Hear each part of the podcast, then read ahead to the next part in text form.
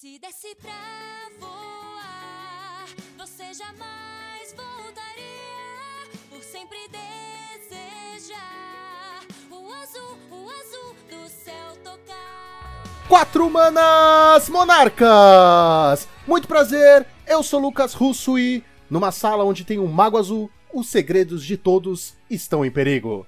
Olá, meu nome é Joaquim e eu tô passando o turno aqui com duas ilhas em pé, mas não vai dar nada não, pode jogar, pode jogar. É, meus amigos, eu sou o Gabriel Gonzalez e jogar de azul é você levar o seu oponente a uma sala e mostrar pra ele que dois e dois nem sempre são quatro, às vezes é cinco. Ficou sem nexo, mas é isso aí mesmo. Faça o turno. Meu Deus, meu Deus! Eu tentei parafrasear o, o Mikael Tal, aí, o xadrista aí, pra ele falando ficou bonito, mesmo ficou esquisito. Mas tudo bem, foi de coração. Foi de coração, isso que importa. Muito bem, meus amigos! Hoje vamos falar, sim, da cor mais amada e mais odiada do Magic: azul! Nós vamos falar sobre como combatê-lo e sobre tudo que envolve esta bela cor depois dos nossos reports.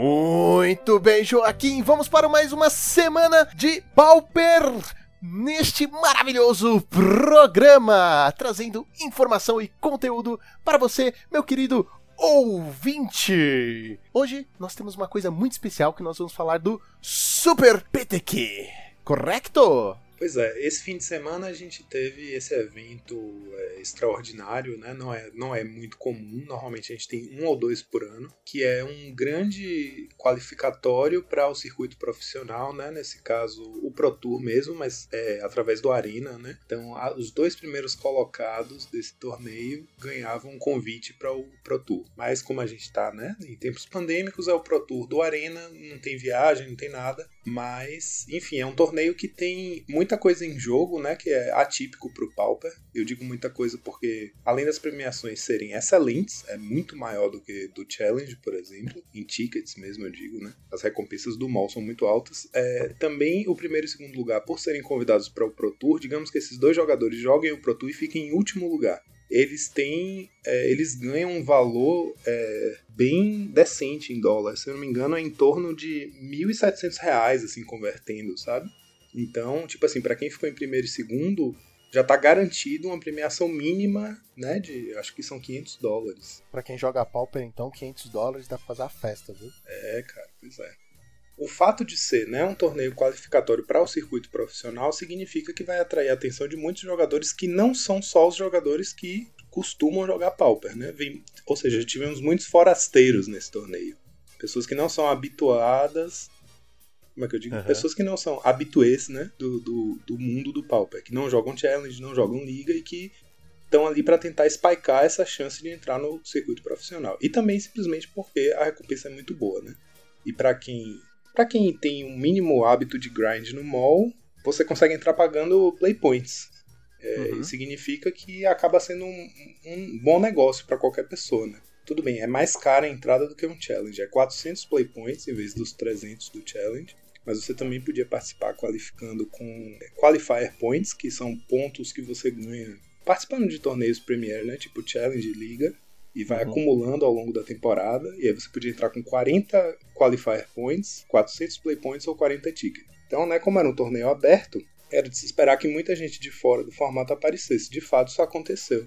E aí o que acontece? Um torneio desse tipo acaba tendo um metagame muito distorcido, que não corresponde muito ao que está acontecendo no formato, né? Porque quem vem de fora ou para um pouco para treinar antes, porque está se programando para o evento, né? E aí acaba pesquisando qual é o melhor deck do formato, testa alguns decks e tal. Ou é uma pessoa que não teve tempo de se preparar, mas não quer deixar de, de arriscar, né? Aquela chance de ganhar um bom prêmio e acaba pegando o deck mais linear, mais mais assim, que você precisa pensar menos e jogar mais tranquilo, sem se preocupar muito com o metagame. Então acaba rolando umas distorções de metagame, é meio que uma selva né, esse evento. Muito bem, Joaquim. Depois dessa belíssima explicação sobre o que é o Super PTQ e como ele funciona, essa selva, essa terra de ninguém, vamos para as listas que fizeram top 8. Bom, enfim, esse preâmbulo foi bem importante, né, pra gente justamente apresentar aqui o que aconteceu em termos de metagame.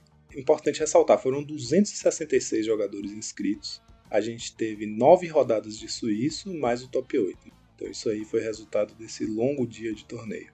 É, em primeiro lugar, a gente teve um brasileiro, esse nome Piotr Pavel, que engana, né? Parece que é um nome de um Italiano. polonês.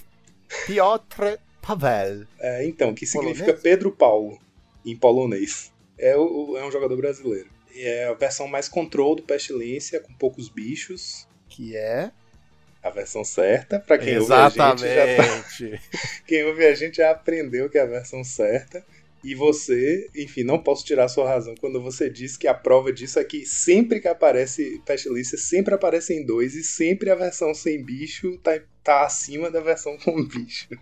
Porque aqui- é a versão correta, é a versão que deve ser levada a sério se você quer ser um pro player. É importante ressaltar que essa final não foi disputada, porque como a premiação era igual para primeiro e segundo lugar, né? Tipo, os dois ganhavam exatamente as mesmas coisas, as vagas pro Pro Tour e a mesma premiação no mall. O segundo lugar, que foi o Modern Monkey, é um jogador italiano, para ele já era duas horas da manhã na hora de disputar a final. Enfim, depois de tantos rounds, né? 11 rounds jogados, ele não tinha o menor motivo para disputar essa final a troco de nada. Aí ele concedeu, tava de UB Fadas. Com certeza, o BW Pestilência daria um couro no Befadas.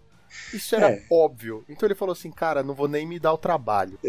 Pois é, realmente bem difícil para o X, né, em geral. O BW Pestilência, inclusive, a, a grande suposição é que esse deck conseguiu conquistar o primeiro lugar justamente porque ele tem um jogo muito bom contra o Befadas. E, Uhum. enfim, a gente tava falando sobre metagame, né, e sobre essa selva louca de metagame que foi o PTQ. Também tem um fator muito forte aí que influenciou para isso, é que foi o banimento muito recente do FFF, né, então o meta ainda tava começando a se assentar, e aí teve o, o PTQ, que aí puxa outros fatores externos que meio que bagunçam o metagame. Então vamos lá, terceiro lugar, a gente teve BW Pestilência também, Sinkhole Cam também é um brasileiro. Essa foi a versão mid-range com muitos bichos.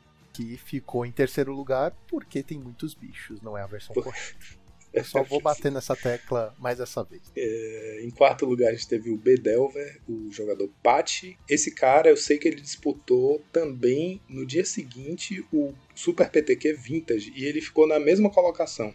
Não sei se foi terceiro ou quarto lugar, mas assim, a mesma colocação eu digo porque ele perdeu na semifinal, né? Significa que ele não disputou a final, ou seja, ele não conseguiu o convite, mas chegou na beirinha nos dois eventos. Ele não é habituado ao Pauper, né? Mas é um jogador que joga os formatos eternos. Então, né, foi de Ubedelver, uma versão bem extrema do Ubedelver, com 4 Todscour, 4 Cast Down, 4 Snuff Out, bem, bem quadradinha a lista dele. 4 Todscour permite que você faça gourmags bem agressivos, né, e o Snuff Out também. Eu admiro muito o jogador conseguir chegar tão longe com o Bedelver, assim, e ainda mais essa versão extrema. Enfim, é um deck difícil de pilotar, né, com pouquíssima margem para erro. É, quinto lugar a gente teve o Befadas, jogador Archer. Sexto lugar, Mono White Heroic, jogador Murk. Sétimo lugar, Cycling Storm, o jogador Tomato Cheese. Isso é a maior prova dessa selva. Não é, cara? Pois é. E essa versão do Cycling Storm ainda não é aquela Mono Black, é aquela que usa Floresta como terreno básico e usa Land Grant, né? Pra poder procurar as lands e 4 Mana Morphology. Ah, É uma versão um pouco menos, como é que eu digo, segura, né? Porque tem essa questão da mana. Né? O PTQ é o Pauper Raiz. Que você pode chegar com o deck que for e você pode fazer bons resultados, cara. Cara, pois é, esse top 8 tá, tá meio que reforçando isso. E oitavo Sim. lugar, Stomp, jogador Super Dan, underline 7. Aí, né, a gente vai olhar os top decks. Os três decks mais jogados do torneio foram, em primeiro lugar, o RG Ponza com 39 decks. Em segundo lugar, Fogtron com 27 decks. E em terceiro lugar, o B Ferries com 22 decks. Aí aqui eu queria fazer uma observação. Você vê, o B Fadas foi o terceiro deck mais jogado com 22, né? Foi aproximadamente 10, um pouco menos de 10% do metagame. E a gente teve dois UB-fadas no top 8. E o RG Ponza, com 39 cópias né, no torneio, teve um no top 16 e mais um no top 32. O deck não foi bem. É, como a gente sabe, né? O RG Ponza Não era o dia de acabar com a lente dos amigos. É, cara, não era o dia. E assim, vamos tentar também olhar qu- quando foi o dia do RG Ponza, né? Porque é um deck que tá, tá fazendo bastante sucesso, tem muita gente jogando, tá muito popular nas, nas ligas. E ele tem umas draws bem idiotas que ele destrói você completamente, você tem a sensação que você não pode fazer nada. Mas é um deck completamente é, rolar o dado, né? Porque eu, eu mesmo enfrentei três é, RG Ponza nesse torneio. E a quantidade de vezes que os bichos de, de cascata dos meus oponentes abriram Wild Grove, uma aura de humano, então é o fim de humano, sabe? Tipo assim, ele tem muitos alvos ruins para Cascade. Ele tem umas aberturas muito frágeis que se você anular uma aura, pronto, o deck já dançou. É um deck, o pessoal no, no Discord do Familiar está se referindo a ele como RNG Ponza em vez de, de RG, sabe? RNG é Random Number Generator, ou seja, tipo, Ponza aleatório. Porque o deck realmente perde para si mesmo. Ele tem umas uhum. draws absurdas, mas ele também tem umas draws que não, nada acontece feijoada. É um deck curioso. Eu fico muito curioso de, de entender por que, que o deck tá fazendo tanto sucesso, porque a gente não viu esse deck conquistar nenhum grande resultado até agora. Ele aparece em grandes quantidades. Muitas vezes a gente está aqui lendo né, é, metagame de challenge, aí a gente vai ver top decks do challenge do sábado. O primeiro deck mais jogado, RG Ponza, não apareceu nenhuma vez no top 32, sabe? É, eu, eu sou particularmente, eu não sou muito fã de LDs, independente de qual seja. E se for para jogar só com os bichos de cascata, é melhor jogar com o Jundão da Massa. É, então, cara, um deck que usa a é cascata é como card advantage, né? E que só tem carta boa para abrir na cascata. Sim. É muito consistente, é muito melhor. Exato. Maravilhoso. E o que tivemos no Challenger do sábado? No sábado, a gente teve em primeiro lugar um Fogtron. Ah, eu ia falar isso também. Só dando um passinho para trás. O Fogtron foi o segundo deck mais jogado do Super PTQ. Ele também não apareceu no top 8, mas ele apareceu no top 16. E nesse caso, eu acho que o Fogtron tem uma questão, né? A gente conhece que essa build clássica dele que tá já reinando no Pauper há muito tempo é uma build que é um deck toolbox, certo? Ele tem né, suas cartinhas que fazem a cola, e junta tudo. Seus prismas, seus bonders, seus bonders, seus, suas impulsos e, e tem o teachings para buscar as suas respostas específicas. Então é um deck muito de metagame. É um deck que, como a gente vem observando ao longo de todos esses episódios, né, todas essas análises de meta, é, no challenge a gente sempre vê, por exemplo, o Pyroblast no main deck, que é um alvo bom para teachings. Então, o Tron, para o Tron é fundamental conhecer o metagame. Um metagame selva, que nem foi o do Super PTQ, desfavorece o deck. Então, eu, eu atribuo muito a isso, sabe? É um metagame muito imprevisível. O Tron não tem como se preparar para tudo, né? Ele acaba sacrificando slots para se focar em algumas matches. Eu atribuo a isso. Aqui a gente está vendo um ambiente mais fechadinho, né? Do, o challenge. E aí, em primeiro lugar, deu Fogtron. Mas, eu não quero com isso soar como se eu estivesse inventando uma desculpa, tipo, ah, o Tron é muito bom, ele só não foi bem no, no PTQ por isso ou aquilo. Eu acho que a gente está de fato vivendo um metagame, um momento que emergiram decks e estratégias que estão desfavorecendo um pouco o Fogtron, sim. Que com isso ele está ficando mais equilibrado no meta, sabe? É mais difícil um jogador spikear com Tron, assim, da, do jeito que acontecia antes, que a gente via nos challenges que tinha 4 ou 5 Tron no top 8. Isso ainda pode acontecer? Pode, mas é legal estar tá num momento em que o Tron tá tendo que lutar para né, achar seu, seu jeito de se estabelecer nesse meta que tá ainda se adaptando. Em outras palavras, o Joaquim agora é partidário do Fogtron. É basicamente isso que ele tá tentando que, evitar que banam o Tron. é, é, então, cara, eu, eu não gosto quando, quando acontece um domínio opressivo de um arquétipo num formato, mas é, também acho muito delicado a discussão sobre, a, sobre a, os banimentos em relação ao Tron. Então eu fico muito satisfeito em ver o Tron de certa forma em xeque, né, no nosso ambiente, no nosso meta, a partir da ascensão desses decks que surgiram depois de Commander Legend. Porque é sempre melhor, né? A gente fala de bans mas assim, quando a gente sabe que uma coisa é absurda e precisa ser banida, como o FFF, é um, um caso à parte. Eu não acho que o Tron tá nesse grau, sabe? Então, para mim, eu fico muito feliz com essa situação de o Tron tá meio que sendo desestabilizado pelo meta, sabe? É, segundo lugar, a gente teve Monoblue Delver, MSS Kimbolic. Eu acho, acho que esses últimos dois ou três fins de semana, o Monoblue Delver tava no topo dos últimos challenges todos, né? E esse jogador, inclusive, apareceu no top 8 recentemente. Semana passada tava em primeiro lugar, não estava? Tava em primeiro lugar, foi. Não lembro se foi. Acho que foi nos dois challenges em primeiro lugar. Sim. É, ou seja, o Mono Blue Devil tá numa campanha boa aí, mesmo pós-banimento do FFF, né? Mostrando a força do Fadas. É, É, na verdade, também tem isso. Esse deck joga muito bem contra o RG Ponza, né? O Monoblue Delver, é, todos os decks de fada jogam bem contra o Ponza. O Monoblue, para mim, na minha experiência pilotando o deck, é o que eu mais me sinto seguro de jogar contra Ponza é ele. Não tem como seu oponente te dar um Mana Screw, né? Que você fica sem uma das suas cores porque o Mono Blue só tem uma cor, você só tem que se preocupar em achar uma ilha para baixar. A curva do deck é baixíssima, então você consegue fazer tudo com pouca mana. E você tem counter spells muito é, eficientes, né? Se seu oponente faz, por exemplo, um, um boarding party no turno 6, é, você espera ver o que, que ele vai cascatar. Se for uma coisa muito catastrófica, você anula a cascata, ignora o 6-3 te batendo, no próximo turno você dá um snap, anula de novo, enfim. É fácil lidar com essas threats múltiplas, né? Porque o deck também consegue castar várias mágicas por turno com pouca mana. Terceiro lugar, Fogtron, uma build interessante. Um Condescend, um Counter Spell, um Negate e um Forbidden Alchemy no main deck. Negate no main deck? É, cara, eu acho que Negate no main deck é, é até reflexo de, de, da ascensão do, do Ponza, sabia? Porque o, a, a counter de dois manas que a gente costuma ver nesse slot é o Prohibit, né? Só que Prohibit não consegue pegar é, a, a, mágica de LD de 3 manas se você só tiver duas manas em pé, sacou? Counter Spell consegue, Negate consegue, Condescende consegue. Se tiver Condescende por duas manas e o oponente se tapar para fazer, o LD se anula, né? Acho que é por isso. Forbidden Alchemy é uma carta que é muito interessante também, porque é como se fosse um, um quinto impulso, né? Você olha quatro, você pega uma e as outras caem no cemitério. Isso pode te ajudar muito.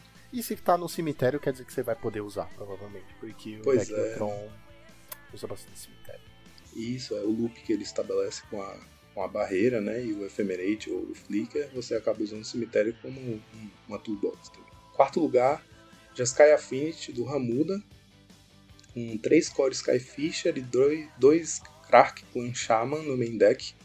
Interessante essa build, um pouco mais mid-range, né? A gente já tinha visto um Jeskai Affinity mid-range na semana passada, com Monarca e tudo. É, nesse caso aqui, a gente está vendo uma que usa o Core Skyfisher para gerar card advantage, dando bounce né, nas pedrinhas. Não usa Off on Mind, não é aquele Jeskai Affinity que surgiu na temporada passada, né? Que usa bastante bichinho barato e Off on Mind. Mas uma build interessante mid-range que tem o, o Krark Clan Shaman, que é muito bom contra várias coisas que estão né, atualmente no meta, como walls, né? Você consegue matar barreirinhas, limpar a mesa do barreiras, sacrificando artefato, é, consegue matar fácil os elfinhos do, do LD e tal. É uma boa carta para o main deck nesse, nesse meta. Quinto lugar, Mono White Heroic, um jogador chamado João Purga, eu só posso supor que seja brasileiro. E pode ser português.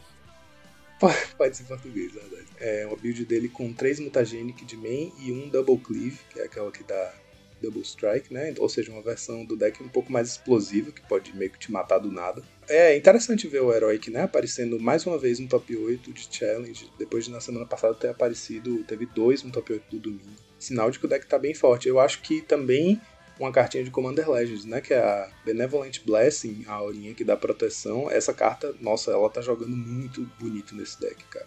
Ela veio para fortificar a causa do herói. Sexto lugar, o Befadas, jogador Zanosa, com um Moonblade Shinobi no main e quatro Snuffout. Isso está ficando cada vez mais popular, usar quatro cópias de Snuffout. E esse deck usava dois Okiba no side. E aí, em sétimo lugar, a gente tem também um UB do Lava Ridge, que usava um Okiba no main e quatro, também quatro Snuffout. É, se parar pra reparar, né? A gente está falando aqui de dois UB-fadas que usam quatro Snuffout. Também a gente teve três decks, é, três UB no, no, top 8 do Super PTQ, todos com Snuffout. Snuffout está mostrando seu poder, né? Mesmo você pagando 4 de vida, no fim das contas, uma mágica de graça é uma mágica de graça, né? Isso acaba sendo perigosamente poderoso no Pauper. Rapaz, se Snuffout começar a ficar muito popular, vai spikear. Ainda bem que eu já garanti uns 8 aqui. E é uma carta que é caríssima no mall. E RL também ela é bem cara. Mono Black Cycling Storm em oitavo lugar do Sarlanga. Esse jogador joga sempre com esse deck. Eu já joguei contra ele na liga várias vezes. Interessante que essa versão dele usava duas cópias de Gnaw to the Bone, que é uma, uma instantânea que você que custa duas quaisquer um verde e tem flashback pelo mesmo custo, e você ganha dois de vida para cada criatura em seu cemitério. E aí, Ah, como sim. a base de mana dele é Mono Black, ele usa três é, lanes de sacrifício de invasão no sideboard, que é ela entra virada, vira pra adicionar uma mana preta e você sacrifica ela pra adicionar verde e vermelho. Então, o único jeito dele conseguir fazer a mana pra castar o Naut the Bone é uma tap land que sacrifica pra fazer mana verde. É uma coisa bem extrema, né? Mas eu acho que é porque Bem extrema, mas ele chegou no top 8, né? chegou no top 8, pois é. Que ele sabe pilotar bem o deck. Sabe, cara, ele pilota muito bem esse deck. E o que tivemos no Challenger do domingo? No domingo a gente teve o R Fadas em primeiro lugar, um jogador italiano, Danny Ground. Eu fico muito feliz, particularmente, em ver é, essa build do deck fazendo um resultado tão bom, porque é aquela build é, com quatro French Key Inventory, né, que é o AK, o AK que só funciona para um lado, e sem nenhum Monarca no main, que é uma build mais control do deck. Eu, eu particularmente, jogo muito melhor com essa build nessa temporada, nesses últimos tempos que eu tava treinando com o deck. Até com, quando tinha FFF, eu jogava com French Key Inventory no main, porque isso, na verdade, foi uma adaptação que o deck passou, né? Porque o deck usava Gush para Card Advantage, aí teve o banimento do Gush, aí ele passou a usar Santuário e Tragic Lesson durante aquela temporada, aí teve o banimento do Santuário e ele começou a usar AK. Essa versão com AK, pra mim, casou muito bem com o deck. Foi meio que consequência do banimento, mas acabou que calhou de ser uma versão muito gostosa de jogar, porque você joga pra trás, você sempre tenta manter duas manas em pé, né? Que é o que o deck meio, meio que quer fazer mesmo, manter mana em pé pra controlar o jogo, anular o que o oponente fizer, fazer um spell stutter ou matar um bichinho. E aí, se o oponente não fizer nada, você não fica no prejuízo, porque você usa sua mana para castar um Friend Inventory, que vai crescendo ao longo do jogo, te dando card advantage. E acabou que esse deck não usa nenhum monarca no main deck, porque no fim das contas não precisa, né? Tipo, você deixa seu oponente fazer um monarca na hora que for mais conveniente para ele, e você se planeja para roubar ele com suas Spell Stutter Spread. Bom, enfim, sou muito fã dessa lista, gostei muito de ver ela fazendo resultado. E eu acho que com as, as lindes, a- as dual lindes nevadas que vão sair agora essa semana em Kaldheim, é, essa build do deck tende a ser ainda mais, mais forte. É. Segundo lugar, o Bedelver, jogador Feather Rusher. De novo, 4 Snuff Out, 4 Todd Scour, é aquela versão mais quadradinha do deck. Usando um Recoil no main deck, essa carta tem sido bem popular no Bedelver e também no Befadas. Ela é muito boa contra é? o RG Ponza, porque você pode dar um bounce numa land, né? Encantada com as auras, aí você destrói todas as auras. Enfim, Snuff Out. Não falte. Ficar de olho no Snuff Out. Se você não comprou, compre logo, porque o preço tá ficando bem absurdo. Terceiro lugar, a gente teve o Vili Edel, jogador que foi. que é Hall of Famer, né? Brasileiro, é, pro player, por muitos anos jogou no circuito de Pro Tour, ainda joga. É, ele de vez em quando dá essa, dá essa palhinha no Pauper, é, quase sempre com esse deck. Goblins. É muito legal, cara. O deck dele, a lista dele é coisa mais simples. 35 Goblins, 9 Burning Spells e 16 Montanhas. E pronto. Pouca conversa. Tá terceiro certo lugar. ele. Tá certo Terceiro ele. lugar no Challenge. Tá certo ele. Simplicidade chegou longe. Tá, tá bom, tá bom. E eu aposto que as matches eram bem mais rápidas, então ele tinha muito mais tempo pra descansar. Né? Pois é, cara. Então. Sempre, eu acho sempre bom ver um deck desse chegando no top 8. É um deck que, enfim, ele, não fi, ele nunca fica muito tempo fazendo sucesso no formato, porque é fácil se preparar contra ele e tal. Mas quando ele aparece assim e spike um torneio desse, você tem que ficar esperto, porque o deck te mata muito rápido. Esse deck é aquele típico deck que te pega de surpresa. É o, é o deck pra jogar num meta que ninguém tá esperando. É aquele deck que você se preparou pra tudo, pegou de tudo no evento, tá indo super bem, de repente o cara abre fazendo um Goblinzão Goblins. 2-2 e você fica, eita porra, esqueci de preparar meu side pra ganhar de Goblin. Não dá pra se preparar de tudo, e é por isso que esses decks às vezes se sobressaem, né? Aí, quarto, quinto e sexto lugar, a gente Ah, teve o Befadas. Neco, Neco, Neco no quarto lugar. Maybe Next Time no quinto lugar. E Beiço de Geia no sexto lugar. E nosso amigo Beiço de Geia, Bacon de Geia. A gente ainda não aprendeu a falar o nome dele, gente. Eu acho que é Beiço mesmo. A lista dele, a única que eu anotei uma observação, usa um Bonders Ornament no side. Foi a mesma lista que foi campeã do Super PTQ. Exatamente a mesma lista. E no domingo essa lista já tinha sido publicada, né? Então é capaz de ele ter levado a lista. É, sétimo lugar, Stomp, jogador Diego Brandel. Ele é streamer, né? Ele tava streamando, eu até vi alguns, alguns jogos do top 8. Ele joga muito bem com o deck. E oitavo lugar, Cascade Walls. Léo Bertucci, brasileiro também. É, a versão, a build dele é mais dedicada ao Cascade mesmo, sem o combo no site. É interessante ver o Cascade Walls aparecendo, porque né, ele tinha dado, ele, ele tinha sido meio que a estrelinha da, do momento depois que saíram as cartas de cascata, né, do, do Commander Legends, e depois de um tempo ela foi caindo para trás porque o pessoal se preparou muito contra ele. É um deck fácil de atacar, né? E você vê que com a ascensão de tantos UB-fadas, que tem esse tanto de Snuff agora os decks jogam com 4 Snuff ele consegue tirar tudo da sua mesa nos primeiros turnos sem nem pagar mana. E se você destruir tudo do, do de bicho, do Cascade Walls, ele não tem mana, né? Ah, se você destruir os bichos que faz mana colorida, como a gente já falou aqui, é. não tem muito o que fazer, não. É, se for a versão combo, você destrói os bichos que tem mana colorida e pronto, o cara lançou. Essa versão Cascade ainda. Se você deixar só as que faz, faz mana verde, ainda tem bastante jogo porque ele consegue fazer o Dino, né? E o Dino, o Dino pode cascatar fazendo pirata, pode dar ruim para você. Mas. As chances são menores. É, as chances são menores. De qualquer jeito, com esses decks UB-fadas que tem tanta remoção e tanta remoção tão barata, é muito difícil você manter um bichinho na mesa, sabe? Tipo, é muito fácil ele, ele mirar só nos seus bichos que fazem uma quantidade grande de mana, né? Porque você tem os elfinhos que fazem um mana, né? Você tem a Quirion Ranger, que é bem perigosa porque desvira os bichos que fazem muita mana, mas se você matar os bichos que fazem X mana, que sendo X igual ao número de bichos com de defensor que você controla, né? Aí pronto, não consegue rampar. Então é um deck frágil para remoção. Mas aí ele apareceu, fazendo o oitavo lugar. Um deck que ainda é um deck a, a se considerar no meta, né? Você não pode baixar a guarda contra esse deck. Maravilhoso, perfeito. E agora vamos para a nossa listinha da semana. Vamos lá. Cara, essa listinha da semana eu tô empolgado para trazer, porque na verdade é também um jabá gratuito para um produtor de conteúdo, um pessoal que produz conteúdo que eu acho muito bacana, chama MTG Pauper, é um nome bem bem direto ao assunto.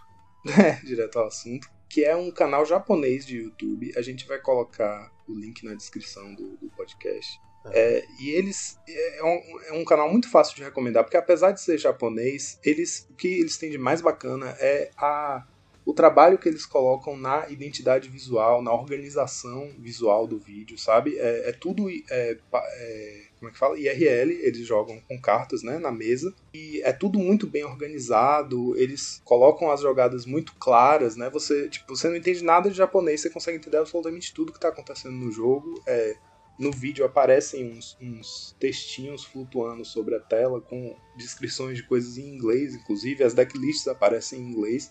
E o que é muito bacana desse canal é que uma vez por semana eles publicam um vídeo e eles sempre colocam dois decks para se enfrentar e as decklists são muito legais, cara. Porque eles às vezes trazem decks de meta mesmo, né? Tipo, listas stock de deck tier 1 mesmo, e muitas vezes eles tra trazem também uns brews muito interessantes. E aí nesse caso eu trouxe aqui um art eles chamaram de Artifact Red, que é um deck vermelho, mono red agro, com o Champion of the Flame, que foi downshiftado em Commander Legends, e esse, essa temática de equipamentos e auras. A gente até já trouxe um outro deck parecido aqui, mas esse parece melhor montado. Assim. É, muitas criaturinhas baratas e rápidas. É, ele tem um estilo de mana turbo, né? Porque ele usa Lotus Petal e Rite of Flame para acelerar a mana.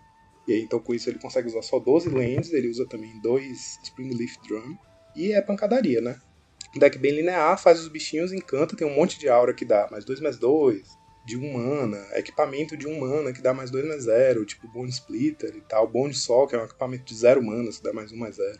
E é um deck pancadaria. Interessante que até no side dele, a carta que ele usa para destruir artefato, né, o hit de artefato que ele escolhe pro side é um, uma aura. É uma aura chamada Latulas Orders, que é, é, ele tem flash, é um qualquer, um vermelho, encantar criatura, e quando a criatura encantada causa dano de combate a um jogador, aquele jogador. Não, você pode destruir um artefato alvo que aquele jogador controla. Então até o hit de artefato dele é sinérgico com a temática do deck. Enfim, é, trouxe ele por ser um deck diferente, ele não fez nenhum resultado nem nada assim, mas também para poder puxar essa recomendação para esse canal, que eu acho um canal muito bacana que vale a pena. Cara, eu achei o deck muito legal. Esse eu não vou querer montar, porque não faz o meu estilo. Ah, vocês acharam que eu ia falar que eu ia querer montar, né? Porque toda semana eu falo isso. É, eu acho que faltou só uma coisa nesse deck que eu não tô vendo. Faltou um flingzinho, só para garantir. Verdade. Só um fling, só isso. Um, um flingzinho ali, discreto, meia paisana. Só pro caso de você nunca mais conseguir bater, né? Contra um Tron, sei lá. é sempre bom ter um, né? Mas fora isso, é um deck. Parece um deck divertido. Isso com certeza. E agora vamos para os nossos reports! Vamos para os nossos reports. Dessa vez eu vou começar os reports. Ótimo, tô super curioso. Eu falei pro Joaquim essa semana em off que eu joguei com meu irmão, né, aqui em casa, uma partida ali de brincadeira. Eu tava de UB Delver e ele estava de Mono White Groselha Life Game. Por que, que eu queria falar sobre isso? Porque eu postei no meu Twitter. Se vocês não sabem que eu tenho Twitter, eu tenho um Twitter que é o Lucão MTG, segue lá, galera, tá? Eu tô sempre disposto a responder as perguntas de vocês, caso vocês tenham, né? Senão só segue lá. E por que, que eu resolvi trazer esse reporte? Porque aconteceu uma coisa muito engraçada. O meu irmão ele é novato, e como todo bom novato, ele é cabeça dura, certo? Então, de vez de ele usar Journey, ele estava usando pacifismo. Só que ele acertou o pacifismo no meu Gurmag e eu não tive como proteger e eu perdi o jogo. É, acaba que contra um B Delver tanto faz um pacifismo ou uma Journey, né? Vai afetar do mesmo jeito. Sim, vai afetar, mas o que eu tô falando é, como era um deck groselha, eu não tava preparado. Eu tomei o pacifismo e fiquei tipo, caraca, eu não tenho resposta, ferrou, ele vai me matar.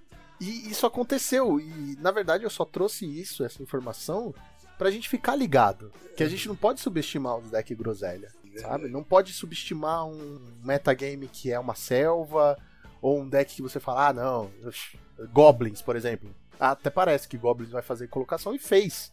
Na verdade, É, eu, então. eu trouxe aqui um, um alerta. Eu vim aqui profetizar que, galera, sempre, sempre joguem sério. Se divirtam, É, mas joguem sério. Verdade. Verdade. Sempre leve a sério o seu oponente, né? Não, nunca diminua a possibilidade dele te pegar desprevenido. É, porque o, mais que o Journey. poder do oponente pode te, te, te custar caro. Pacifismo dói muito mais que Journey, galera. Dói. Muito É isso, mais. perder Porque pra carta ruim é muito ruim. Perder pra carta ruim, a sensação de perder pra carta ruim é muito pior do que perder pra carta eu- boa. Nossa, é mil vezes pior. Mil vezes pior. Agora vamos para os reports sérios. Os reports sérios. Essa semana a gente teve. A gente está se aproximando da data de enviar as decklists para a Royale Super Cup. Então a gente vai ter aí mais uma semaninha para poder tunar nossas listas. E o mais, o mais curioso é que é, Kaldheim vai entrar, vai, vai passar a ser legal no mall a partir dessa semana, né? Então a gente vai ter um tempinho meio apertado para poder playtestar as novas cartas de Kaldheim, se for o caso, se se aplicar para deck de cada pessoa, para ver o que, que vale a pena ou não, né? Então vai ser interessante esse torneio porque a gente vai acabar vendo decklists que entraram sem muito tempo para teste. Isso pode ser bacana, né? Tipo, não vai dar tempo de ficar net, net listing para ver o que, que funcionou, o que, que não funcionou na mão dos jogadores maiores, né? Você vai ter que testar na, própria, na sua própria mão para sentir o que, que rola e o que não rola. Pode ser um pouco selva. esse Pode ser um pouquinho só, velho. Dependendo do quanto os jogadores vão querer se arriscar, né? Porque eu, eu particularmente não acho que vai ter esse tanto de carta super jogável em Kaldheim, não. Mas vai ter essa- essas Snow Duels, por exemplo, que vão permitir novas, novas possibilidades, né? Nós do time essa semana, é, eu continuei treinando, né? Com Não, não, não, não, não, não, não, não, não. o quê? Não, não vai falar com o que você treinou, não. Ah, verdade, verdade. Segredo. Shh, shh. Bom, então eu vou falar dos resultados que a gente fez. É, né? Isso já Não, é não, não, não. Shh, shh, shh. Segredo também. Ah, Segredo então, também. então tá bom. Então semana que vem a gente fala mais. Semana que vem a gente vai trazer reportes sérios, porque vai começar o Royale Super Cup, correto? Correto. Então, já sabem, né, galera? Solta a vinheta.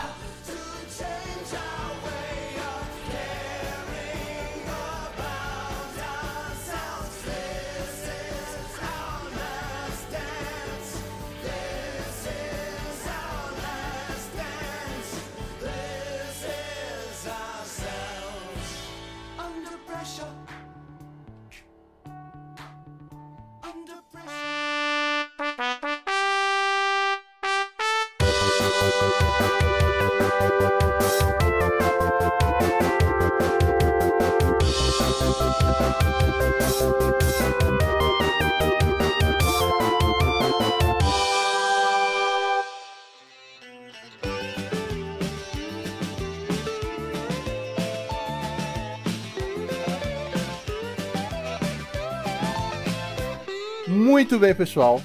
Eu queria começar perguntando para vocês se vocês lembram como vocês começaram a jogar de azul. Olha, eu vou ser bem sincero que a minha lembrança do Magic e jogar de azul, ela veio no dia que eu sentei para jogar no pátio do meu ensino médio, né, contra um amigo meu chamado Cabelinho. Olha aí, Cabelinho. Onde será que Cabelinho anda? Né? Será que cortaram ele? Enfim, tinha pra lá. Mas esse meu amigo que tinha muito dinheiro, né, e, tinha os decks mais bacanudos, me jogou, jogou com um deck vermelho cheio de mágica, tinha Firebolt, aquelas coisas que jogava sem formato. Aí eu pô, perdi, eu tinha um deck todo esquisito lá, branco, com preto, com verde, com laranja, com, né? Quando você tá começando a jogar, você monta todas as cores. E eu perguntei pra ele assim, ô, ô, meu amigo Cabelo, o que que eu faço pra evitar esses danos? Ele, cara, chega aqui. Aí me mostrou, abriu a mochila, tá vendo aquele deck ali? Ele tinha vários decks. Pega aquele deck ali. E aí, meu amigo, eu encontrei o deck azul com counter e tudo mais. Aí foi amor à primeira vista. O cara te ofereceu drogas, literalmente. É, é, eu acho que foi. Cara. pega aqui, no, pega aqui na minha mala, o primeiro é de graça. Pega aqui, pega aqui. É assim que começa. É assim que começa. E depois evolui pra drogas mais pesadas. Tron! Ai, eu espirrei aqui, foi mal. E você, Joaquim, você lembra como você começou a jogar de azul?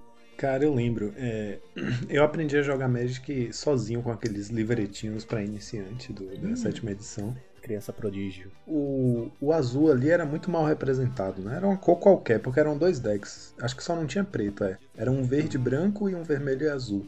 E era meio que. Era só criatura, umas mágicas indiferentes e tal. E pra mim a referência de azul naquela época era Wizardrix, que era um bicho 7 mana 6-6 e pronto, faz nada. E era raro. Ah, Rapidinho, Joaquim. Nessa época tinham muitas cartas assim, né, cara? Eram uns bichões esquisitos, mas eram legais no deck. Aquilo ali era a minha referência de um, de um bicho forte, uma criatura rara, fortona, um coelho musculoso. Olha isso, pra mim não significava nada. Aí, quando depois, depois de um tempo de ter aprendido sozinho, eu não tinha com quem jogar, então guardei minhas cartinhas e tal. Meses depois que eu fui descobrir que aqui na cidade dos meus pais, onde eu morei na minha infância, eh, tinha um pessoal que jogava, um pessoal que era amigo meu, que eu não sabia que jogava Magic, e aí eu descobri que jogava e comecei a jogar com eles. E aí, na época, meu deck era uma coisa ridícula, era um mono white de prevenção de dano, olha que estratégia ótima. Boa. Eu não quero ganhar o jogo. É, é- é assim, se você não pode ganhar, é melhor não perder, né? É, então, então. Ó, pro seu deck, viu? Aí eu sei que. Palmas pra ele.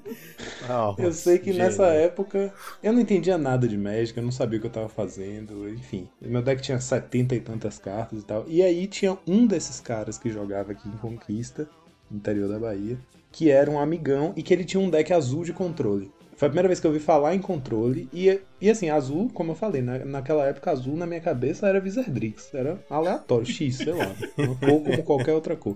Aí eu fui jogar contra esse cara. E tudo bem que meu deck já não fazia nada, né? Mas ali é que eu vi o que é um, um deck não fazer nada. Porque, tipo, nem os nadas que eu queria fazer o cara deixava fazer. É Ele imoral, anulou né? tudo. Ele anulou tudo que eu fiz. Tudo. Era Force Spike, Counter Spell e tal.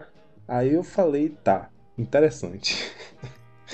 e foi aí que eu entendi o que, que o azul podia ser. E na época era até uma visão é, enviesada, porque na minha cabeça e na cabeça de todo mundo que jogava comigo, era assim: se você tentou fazer suas mágicas, seu oponente anulou tudo, ele ganhou o jogo. A gente sabia que precisava chegar em zero cartas no Grimório ou em zero pontos de vida pra perder, mas pra, pra gente era assim: pô, tentei fazer um monte de coisa, o cara anulou tudo, eu vou conceder. Tipo, o cara não precisava nem se preocupar em ter um win condition no deck dele, porque ele sabia que todo mundo ia desistir de É, jogar. é, é o win condition do tédio, né? Isso funciona É, até exato. hoje, né, Joaquim? Você É. sabe. 20 Não, ilhas, certeza. o resto é counter, foda-se. É, exatamente, exatamente. E aí foi. Esse pra mim foi um momento emblemático. porque Eu falei, poxa, o azul faz. Faz uns truques interessantes aqui, cara. Quero. quero Foi aquela, aquele momento de estalo de perceber, pô, azul é, é a cor maligna de você bolar planos e controlar tudo, sabe? E aí eu fiquei, poxa, acho que eu quero jogar com essa cor. Aí foi aí que eu comecei a, a olhar mais pra cartas azuis.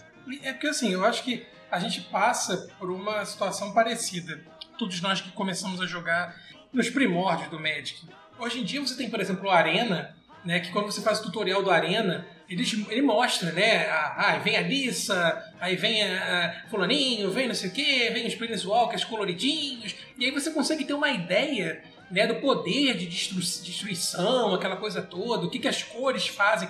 Na nossa época, a gente não tinha essa informação, né? Como o Joaquim mesmo falou, né? A gente começava a jogar ou porque alguém ensinava mal porcamente, ou a gente tentava ler os livretinhos, né? Traduzir quando eles eram em inglês. Então a gente não tinha essa percepção que hoje o novo jogador de Magic tem, né? Que é já saber mais ou menos o que, que cada arquétipo representa. É, Isso, tem tudo é. na internet e um bilhão de vídeos hoje, né? E Não podcast. passa vergonha. e podcast, inclusive esse, o Draw do Monarca. É, isso aí. Alto jabá. Alto Alto Jabá. Fizemos um alto jabá, cara. Meu Deus. Cara, quando eu comecei a jogar de azul, acho que foi um dos meus primeiros decks, pra falar a verdade. Eu sempre falo que foi o Mono Black, mas ele foi o primeiro deck competitivo. Eu lembro que quando eu comecei a jogar, eu tava aí voltando a jogar Magic, foi na coleção de Dominária. E eu montei um deck todo torto T2 de Milá. De mil, cara. Olha que maravilhoso, com carta do T2, Tá viu? bem, hein? Tá bem. É, não, só, só carta boa na época. Não é que nem recentemente que tem cartas boas mesmo pra, pra construir, sabe? Eu construí o deck e, cara, foi uma tristeza. Porque eu me inscrevi num torneio e falei assim: bom, Magic é Magic, vou jogar aqui, me divertir. Eu não me diverti nem um pouco. foi, foi uma tristeza, cara, porque o meu deck não fazia nada. E quando fazia, eu, cara, eu tava um de vida. Não, não via jogo. Aí eu abandonei essa ideia, conheci o Pauper, montei um monoblue do Pauper, cara. E aí foi amor à primeira vista. Putz, por muito tempo eu joguei com ele. Era, o- era, o- era o meu pet, primeiro pet deck. Algumas pessoas, Joaquim, falarem que é o BW Pestilência. Mas esse É, foi o meu primeiro deck. cara. Você tem a liberdade plena de escolher aí seu livre-arbítrio, qual o seu pet deck, mas pra mim, seu espírito animal é o BW Pestilência, vai sempre ser ele. E como nós estamos aqui num triunvirato, o meu voto fica com o Joaquim. Próxima pauta venceu, Joaquim. Também acho. o pet deck é o que os outros acham, não o que a gente define, né? É verdade. É verdade, é mesmo, é mesmo. Faz sentido. Por exemplo, o pet deck do, do Joaquim é o mono. Mono. eu Esqueci o nome da, da- do coisa. Ah, lembrei. O, no- o pet deck do Joaquim é o Mono Fatlands, entendeu? Mono Mono Fest- Fat Lens. Esse é bom, É. hein? Cara, é, É. que quando eu comecei a jogar, quando eu conheci o Lucão, fiquei amigo dele comecei a jogar com frequência com ele lá na lojinha. Ele dizia que todo deck meu era tipo assim: 20 cantrips, 12 Fatlands. Tipo assim, eu só usava Fatlands porque eu só gostava de embaralhar o deck. Todo turno eu tava embaralhando meu deck. É, e, e isso tá na pauta porque estamos falando de azul. O deck do Joaquim sempre tem, tem, essas, tem essas paradas, sempre é azul. É. Mas, cara, esse deck dele era assim: ele usava Kentrip pra procurar a Fatland. Aí ele estourava a Fatland pra poder embaralhar o que a Kentrip faz, fez. Aí ele comprava uma Kentrip e fazia a mesma coisa. Era, era só isso. Aí você ficava olhando ele embaralhar o deck. O shield do Joaquim era todo detonado porque ele só embaralhava. Cada partida era um shield novo. Eu perguntei pra ele uma vez assim: e como é que você ganha ele? Ganhar?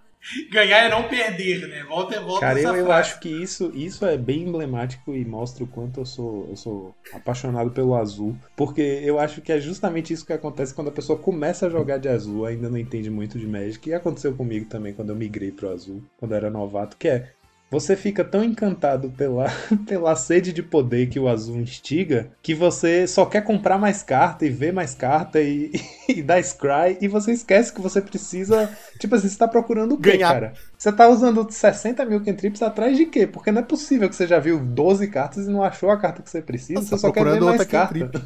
É, só quero ver mais Kentrip, carta, me dá é mais isso, carta. só isso. É tipo, é tipo crack, crack de papelão, é isso aí, velho. Eu quero ver mais carta, me dá mais carta, eu quero ver mais carta, me dá carta, me dá carta. Esse ponto que os senhores chegaram agora foi fundamental para a gente avançar as discussões sobre o azul nessa mesa. Existe jogadores e jogadores de azul, e eles são diferentes. Existe aquele jogador de azul que ele quer controlar o jogo totalmente. Ele só quer controlar o jogo e ele quer jogar sozinho. Existe o jogador de azul que quer né, evitar que o oponente faça jogadas né, milando o deck do cara, né? E existe também aquele jogador que tenta controlar o jogo para poder atacar. Assim, na minha visão, eu acho que eu sou um, jogador de azul nesse lado. Tanto é que sempre me fascinou o próprio o B-Delver. No, no azul do B-Delver Pauper, por exemplo, a gente controla o jogo para poder dar uma gourmagada na orelha do, do, do oponente. Então, acho que tem vários tipos de azul aqui. Acho que os senhores já disseram mais ou menos que cada um acredita no azul. Eu, apesar de ter jogado de mil, que foi a tristeza terrível, eu sou partidário de controlar totalmente o, o cenário do campo de batalha. Eu tenho que conseguir anular todas as ameaças do meu oponente e tenho que remover qualquer ameaça no campo dele. Então também sou partidário do o Bedelver, assim, ferrenho no, no control.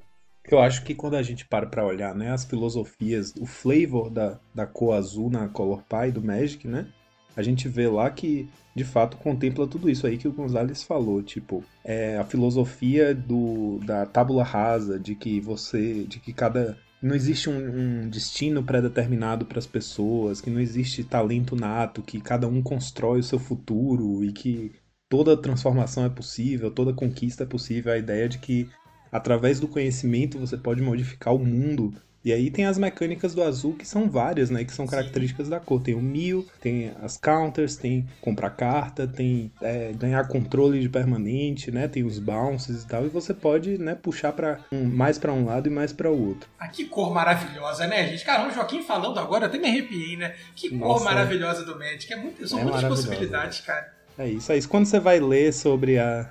Quando você vai dar uma lida nessas filosofias da cor, cara, você fi- fica bem claro porque que é é a cor favorita da imensa maioria dos jogadores, né? Que é uma cor tão chamativa, porque ela tem, ela tem um charme, essa coisa de eu quero através do conhecimento ter controle sobre as coisas e dominar, controlar, enfim.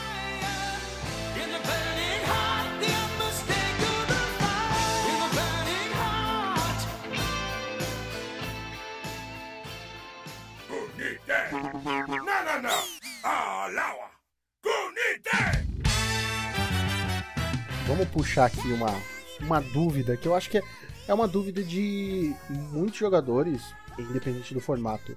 O azul, ele é a cor mais forte? O poder do azul, ele é muito forte? Ah, eu acho que é a cor que te permite jogar mais e fazer mais coisas, sabe? Eu posso, posso abrir com um complemento à pergunta e uma resposta, na verdade, a minha visão?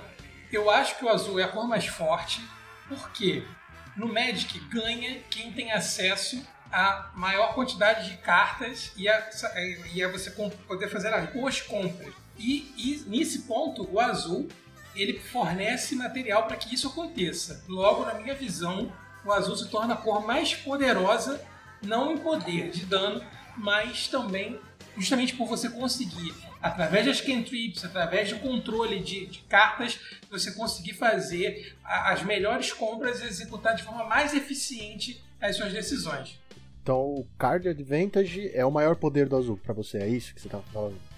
É, eu concordo com o Gonzalez, assim, minha resposta é sim, o azul é a cor mais forte, ou pelo menos se você pegar o Magic como um todo, né, olhar pra história do Magic inteira, né, e avaliar, o azul é classicamente a cor mais forte, você vai olhar os formatos eternos, né, Pauper, Vintage, Legacy, o azul domina completamente, as cartas mais jogadas são disparadamente as cartas azuis, em grande parte isso tem a ver, por exemplo, com as cantrips, as infames cantrips, porque elas vão fazer com que você, é como o Gonzalez falou, né? Quem vê mais carta, quem tem acesso a mais por cento do seu próprio deck, consegue executar a estratégia do seu próprio deck com mais eficiência, né? E as cantrips, por mais que não te permitam ter card advantage, permitem uma seleção de cards que faz com que você ache exatamente o que você precisa a cada momento, né? É, é por isso que nesses formatos você vai olhar, as cartas mais jogadas são sempre cantrips. Brainstorm, onde ele é legal, Ponder, onde ele é legal. É, e, se- e, assim, Card Advantage eu acho que é o, é o fator primário, né? Que tá na raiz do, do azul ter se estabelecido como uma cor tão forte, né? Desde o começo. Se for olhar para o ciclo de cartas 3, entre aspas, de cada cor, que aconteceu em Alpha, né? Cada cor tinha uma mágica instantânea que custava uma mana daquela cor e que fazia um efeito que envolvia o número 3. O, o vermelho é 3 de dano, que é raio, que até hoje é uma carta muito emblemática. O preto são 3 manas pretas, né? Que é Dark Ritual, também é uma carta muito emblemática. O verde dá mais 3 mais 3 para uma criatura. O, o branco. Eu tô tentando não rir. O branco previne 3 de dano ou ganha 3 de vida. E o azul compra 3 cartas, que é Ancestral Recall. Só, é só. Enfim, foi, é o- só. foi o primeiro set de Magic, né? Tipo, ainda não tava muito claro pra onde o jogo ia se desenvolver e, e a, a força proporcional de cada mecânica, né? No sistema geral do jogo, né? Da Color Pie, etc. Então, naquele momento, era natural que Se cada cor vai fazer três de uma coisa, o azul vai ser três, comprar três cartas. É Ou você- É Peraí, absurdo. você tá me falando que desde o começo do, do Magic, o branco já sofre bullying, é isso. Cara, É por aí mesmo. Só fazendo essa vírgula aqui. Tudo bem que hoje em dia o branco tá em maus bocado, passando por uma fase muito ruim. É, Mas isso é outro programa. Isso é outro problema, é. Mas assim, é de fato, problema. né? É, é risível. O efeito do branco é risível. Eu acho que disso que você falou, o azul ele tem uma vantagem nesse lance de comprar carta que ele não exige custo nenhum. Na maioria das vezes, eu acho, sabe? Você tem muito mais opções de. é, como você falou, brainstorm, preordain, que ele só exige que você pague um de mana, você faz um, um card advantage, faz um card selection. E isso pesa bastante. Enquanto nas outras cores, por exemplo, o preto, ah, sacrifica uma criatura, compra duas cartas. Ou Isso. toma dois de dano, compra duas cartas. Sempre Sim. tem um custo que pode te custar o jogo. Eu Sim, não queria usar sempre custar, fica muito repetitivo.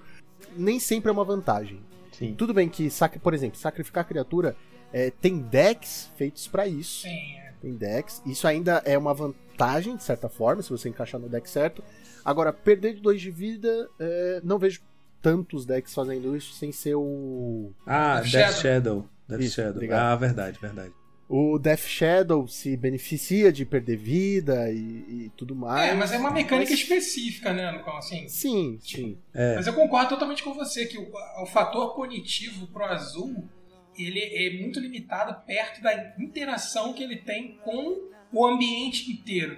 E assim, eu volto a reforçar, né? Eu acho que é, é, o Draw Advantage, e não só o Draw Advantage, mas o, eu vou parar de falar palavras em inglês porque eu tô parecendo a Luciana Gimenez aqui, né? O Draw Advantage e o Card Selection, né?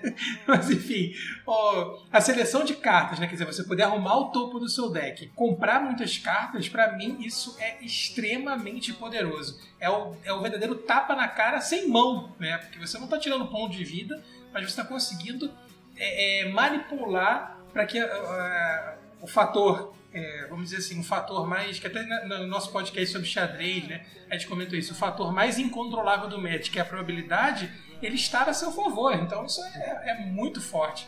É é meio que como se, usando esse- esses artimanhas do azul de manipular o topo do seu deck, comprar muita carta, você tá justamente é, eliminando a, a randomicidade, né? Que é uma coisa que atrapalha tanto você executar seu plano. Vocês acham que pelo criador do Magic ser um matemático, um professor e tudo mais, isso influencia demais na cor azul? Porque eu ouvi histórias que no começo é, a cor azul, pra ele, ah, se, se tem matemática, é azul. Vocês acham que até hoje isso interfere?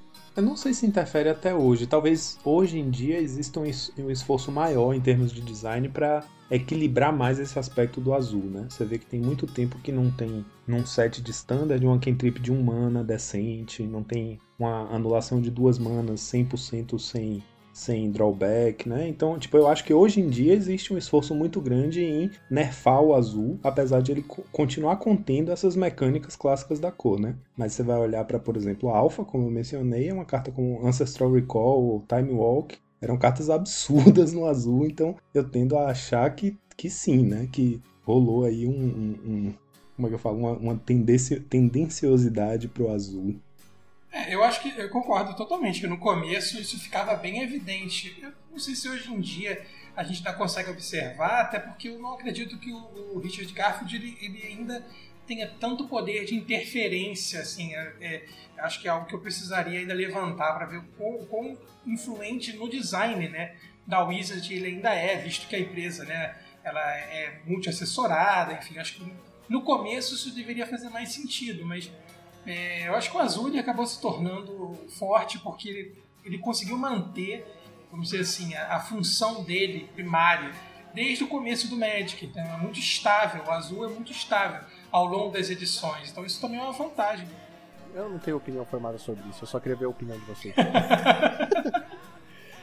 Mas falando em, em, em um azul ser forte, que é o que a gente só tá falando nesse programa hoje, eu queria falar de uma coisa que balançou o Pauper e gerou muita raiva, gerou até afastamento de algumas pessoas do formato e tudo mais, que foi FFF. Faz favor, né, filho? É o famoso FFF. É, é, tomara que seja a última vez que nós vamos falar sobre ela no programa, porque realmente. Graças a Deus. Porque ela foi um erro de design, certo?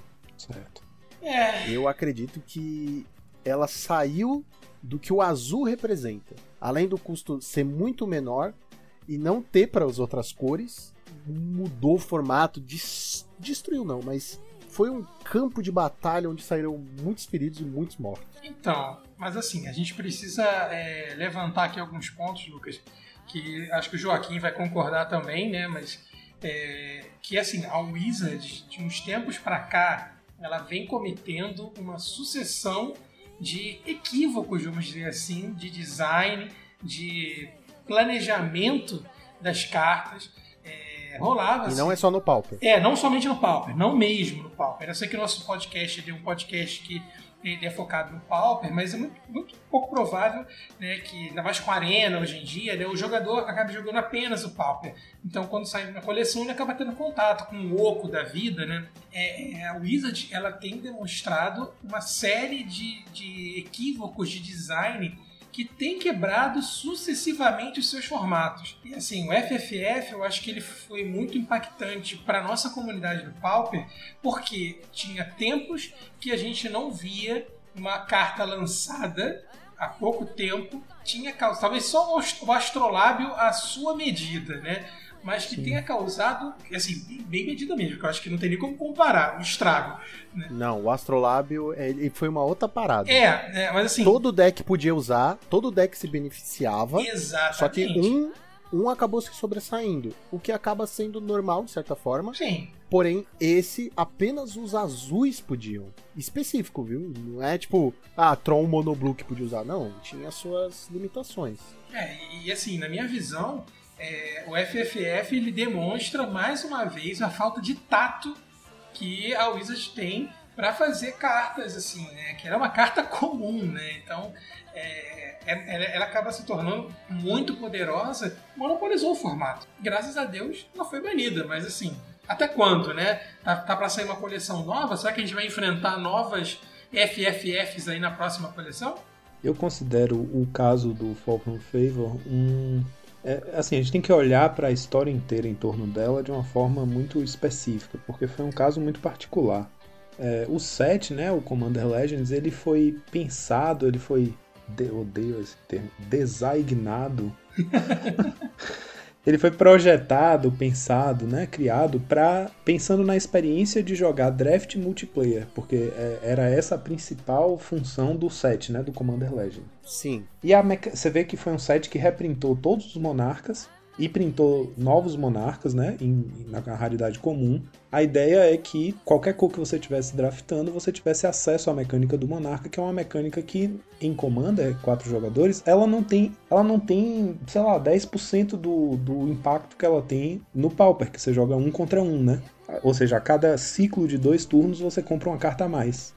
Não, você tá enfrentando três pessoas, a chance de você perder o Monarca é muito maior. Exato, o Um Monarca contra troca um. muito de jogador e a compra, a card advantage é muito mais diluída porque existe um ciclo de três turnos até voltar pra você. A chance de você ainda estar com o Monarca nesse intervalo é muito pequena, né?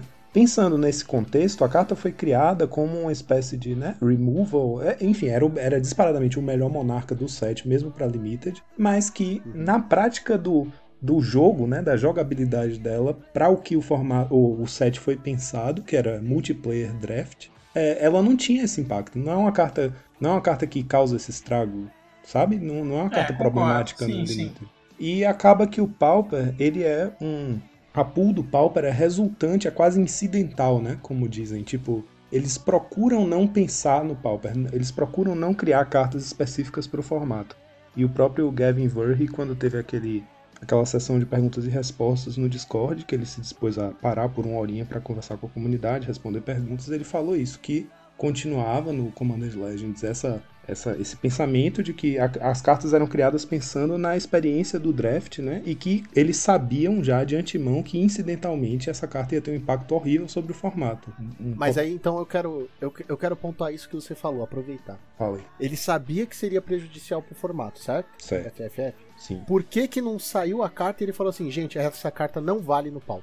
Pois é, cara. É, é curioso isso, Eles porque isso já poder. aconteceu com outros sets. Eles tinham esse poder, eles fazem isso com outras, outras coleções pra outros formatos. Exato, é. Mas essa carta em específico, eles não falaram nada, eles deixaram correr. Sim, Por que, que não falou assim, gente? Essa carta é muito forte, ela já está saindo banida sim, no, no Pauper e não adianta chorar. Sim, Ou não, por que, que fez uma remoção só pro, pro azul, sim. entendeu? Nesse nível, por que, que não tem pras outras cores? É isso. Se a gente soubesse, se, se fosse um fato que o Pauper era considerado enquanto formato na criação desses sets, porque daria para muito bem para ser um set planejado para draft, mas que também levasse em consideração os formatos eternos, certo? Uhum. Tipo, na hora de criar a carta, você prioriza uma experiência, mas pensa também nas outras. Então, por é, exemplo, é o ideal. Fall né? from Favor podia custar duas incolores e duas azuis, ou talvez duas incolores e três. Ou duas azuis e três incolores, sabe? Um, um- se aquilo ali fosse uma carta de quatro manas ou de cinco manas, ela ainda seria forte. Mas seria mais justa. Três manas não Sim, faz o menor sim. sentido. Mas você não precisava fazer essa carta, concorda? Concordo, FFF não precisava, não precisava. Você reprintou todos os monarcas, você não precisa fazer um, um É, não monarca precisa extra, fazer ah, só um, um monarca extra que é remoção e pra o azul, cara. É muito. É, Não, eu Então, concordo. Assim, eu acho que o Joaquim levantou um ponto importante aí para nossa para nossa pauta, né, que é a questão da experiência em especial do draft. Quer dizer, não precisava ter essa carta, mas talvez ela ali no bolo do draft funcionasse de forma agradável. Mas aí entra aquele, aquele ponto, né? Se você faz uma carta que é liberada nos formatos eternos, né, que vai ter um impacto em N outras situações, cara, ou você já lança com ban, né, com a restrição de uso, ou como você estava propondo, né, situações onde ela tivesse um custo maior. Mas assim, na minha humilde opinião, é, a Wizard acho que ela até gosta, sabe? Quando ela lança um, um Oco da vida, um FFF Pauper, porque aí gera um, né, um hype enorme nas comunidades. E é o verdadeiro fale mal, fale bem, mas fale de mim, né? Então, Sim, elas de fato. fazem, lança, causam impacto, a gente corrige e segue o jogo, né? A polêmica vem de booster. É, sim, vende, vende, É, concordo. Porque o Oco era super forte, todo mundo compra booster pra tentar tirar. Sim. Quer dizer, É. tudo bem, vai ter gente que vai comprar só ela individual, mas a ideia continua sendo a mesma. É, sai Uro, todo mundo quer Uro, sai FFF, todo mundo quer FFF. É, eu acho, Lucão, assim, uma coisa que você falou que eu concordo muito é que existem mecânicas que, se elas são pensadas para o multiplayer, elas poderiam só se aplicar ao multiplayer. Como a gente vê às vezes, né? Tem cartas que falam assim, é, se você tiver dois ou mais oponentes, essa carta faz X. O, o, o Monarca, por exemplo, é uma mecânica que muita gente levanta como ela em si sendo problemática para jogo um contra um né, por essa questão de gerar um card advantage muito absurdo, você compra caixa, é, cartas extras com, numa, numa, numa taxa muito alta, né, a cada dois turnos você tá dando dois draws, e que você dispara na frente. E é bem assim até hoje, né, mesmo sem FFF, a gente sabe que no Pauper, se você, se seu oponente faz um Monarca e você não consegue armar seu contra-ataque em dois turnos, você já ficou muito para trás para conseguir voltar pro jogo. Enquanto que no, no multiplayer, que é para onde essa mecânica foi criada, ele não tem esse efeito. Ele não tem esse efeito absurdo sobre o jogo. Né? Ele gera um meio que um metagame dentro do jogo de você tentar roubar a coroa, mas que tem um impacto muito menor. Você não quer deixar um dos quatro jogadores ficar na frente. É diferente de você não quer ficar para trás e perder o jogo. Eu, assim, para mim não tem nada de errado em uma mecânica existir, mas ela só se aplicar para jogos de multiplayer. É, é um bom ponto. Tem uma realmente. cláusula da regra que fala, ó, isso aqui só se aplica para jogos com três ou mais jogadores. Pronto, acabou o problema. Sim, podia ser. Mas assim, gente que joga Commander fala que o Monarca não é tudo isso no, no Commander. Exato, então. Ou seja, também não tinha a menor necessidade de reprintar ou fazer os novos monarcas. Não que eles sejam ruins ou não sejam bem-vindos. Porém, não faz muito sentido. Ah, mas é pro draft, não sei o quê. Mas, cara, depois. Às vezes você tem que pensar um pouco a longo prazo, sabe? É, e se E você depois? para pra olhar, sei lá, uns, uns dois anos pra trás, o principal, a principal carta de Monarca que existia era o Palace Sentinels, né? E o principal deck que usava essa carta era o Horus Monarca, que até tem o nome da mecânica. É uma forma meio de reparação histórica. O branco é o que tem o Monarca mais forte. Por mim, por exemplo, poderia deixar só essa carta de Monarca no, no Pauper. É, a gente agora tem um, um azul que ainda é muito forte, que é o Pirata lá, né? O Azure Fleet. Cara. Os cara, os cara não perdoam. Os cara faz FFF, aí faz o, o Monarca Azul. É. Que, que tem uma parada que não faz sentido pro azul, tá ligado? Então, cara, pra mim o Monarca seria uma excelente forma de você você dar para as outras cores uma, uma possibilidade de competir na corrida por card advantage com o azul, né? Principalmente o branco, que não tem card advantage. Branco e verde, assim, são cartas que em, cores que em geral não compram carta. Mas aí você dá para todas as cores, enfim. Eu acho, eu tô com você, assim, eu acho que a, a essa altura o Monarca já se tornou uma mecânica bem emblemática do, pró- do próprio Pauper, né? Tipo, É, as concordo. pessoas jogam Pauper e curtem, né? Entrar no jogo do Monarca e tal. É, é polêmico, né? Discutir se é uma mecânica justa ou não no formato, mas que agora todas as cores têm acesso. Basicamente todo deck tem que ter um Monarca, ou tem que ter um plano contra o Monarca, mesmo Então. sem FFF. Ela é justa agora que baniu o FFF. Porque você tem um monarca que é remoção, você tirou a chance do cara de, de bater em você. Você tá muito mais na frente que o cara. É isso, tipo, você tá muito mais na frente porque você tirou aquele bicho que voa, que vai bater em você no próximo turno e vai roubar o seu monarca. Então isso era poderoso demais. Tudo bem que o monarca azul também, ele tá de sacanagem, mas é menos ruim, sabe? É. A Ah, mas remoção ele é mais justo comparado aos outros, né? comparado a FFF. É, mas eu digo assim, ele tá mais, ele tá mais é, em paridade com os outros. Com o vermelho, que é mais agro, o branco, que é mais defensivo, o preto, que tem death touch, o, verde, que bloqueia duas criaturas. Pra mim, pra mim, o azul, ele só ele tinha que ser que nem o branco. Entrou só te dá o monarca. não É, dá nada. 3-3, É, monarca sim, acabou. seria mais justo. É. Verdade.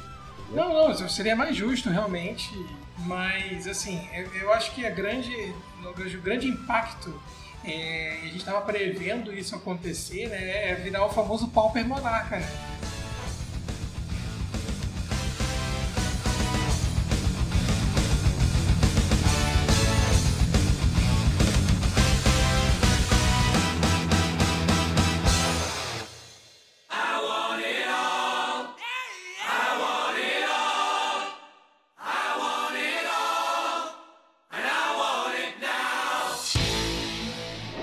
Queria falar agora sobre os decks que vão azul, que é Monoblue, Duh, o UB Delver, o B Fadas e o, o R Scratch, que eu acho que são os decks que estão mais em alta e estão sempre no meta, né? Qual deles É, o seria mais Ih, Tron? polêmica! Polêmica! Que foi Ué, isso, Joaquim? Não, eu tô Que perguntando isso, se você esqueceu de falar do Tron. Não, a gente tá falando de azul, a gente não tá falando de Tron. Ué, mas Ah, o é Tron, a cor central do, do Tron é azul. Ih, Mas eu tô. Caraca, polêmica. Polêmica. Ah, meu Deus. Boa, Joaquim. Ué, não, eu não, fa- eu não falei pra ser polêmico, não. Eu realmente tô perguntando porque eu fiquei sem entender. Você tá falando, na verdade, então, de decks que, tipo.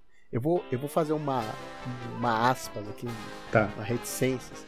Eu vou falar assim: eu mandei a pauta Eu vi a pra pauta. eles. Eu mandei a pauta pra eles. Aí falei assim: gente, se alguém quiser acrescentar aí alguma coisa, só me falar que eu ponho na pauta Ai, final. Deus Aí céu. o que, que o Joaquim fez? Só mandou um emoji de dedão pra cima. Fecha parênteses aqui. Aí, aí abre o meu parênteses dizendo assim, que eu jamais indicaria o Tron, que é contra os meus princípios. Eu não ia falar do Tron, porque. Eu, eu, eu, eu sei que vai azul e tal, mas. Bom, agora, agora a gente vai ter que falar, porque tá gravado e eu não vou cortar todo Tá, isso. a gente, consi- a gente Eu considera o justo. separado, então, porque eu entendi que você tá falando dos UX, né? Os decks que tem azul É. meio que como cor primária. É, era, se você. Abre parênteses. O Joaquim não leu a, leu a pauta. O Joaquim não a leu a pauta. pauta. Fecha parênteses. Eu li a pauta. Vamos falar dos UX, por Vamos, favor. Vamos, vamos. Depois a gente fala do Tron. Olha, eu, eu tive a oportunidade né, de jogar é, de Ubedelver e o R-Scred. Né? Essa comp, comp da Uberfadas eu particularmente eu não experimentei. O R-Scred eu montei na versão primária dele ainda, quando é, abusava de Gush, antes da Blue Monday. E para quem não, não, não tá ligado, né, a Blue Monday foi quando a Wizard resolveu acabar, tentar acabar com a cor azul, né, banindo Daisy e Gush. É, foi, foi justamente foi nessas duas mesmo, né? E Gitax and Probe também. E Gitaxian Probe, Joaquim, isso mesmo. Ou seja, tentaram acabar com o azul, mas o azul ressurgiu, né? Então, e eu joguei, eu joguei mais recentemente com o Bedelver. Assim, turma, né, é, fazendo uma análise rápida, né? Eu acho que é, é muito difícil a gente dizer qual deck desses é o mais poderoso, porque cada um deles tem uma função e um estilo de jogo diferente. né? Eu acho que um bom piloto de UB Delver, ele não vai ser um bom piloto de Mono Blue ou do UB Fadas. Talvez o UB Fadas ele pode ali ter né, um pouco de semelhança, tá, com alguns bichinhos parecidos. O R Scred tem uma outra composição. Obviamente todos vão, vão compor semelhanças, né? Key trips, counters, né? é, bounces etc. Mas eu acho que é difícil a gente chegar a uma conclusão de qual deck é mais poderoso, o Bedelver. Enfim, pode falar. Dito tudo isso, valeu galera, até semana que vem, que o né, Gonzalo já acabou com a pauta, falou.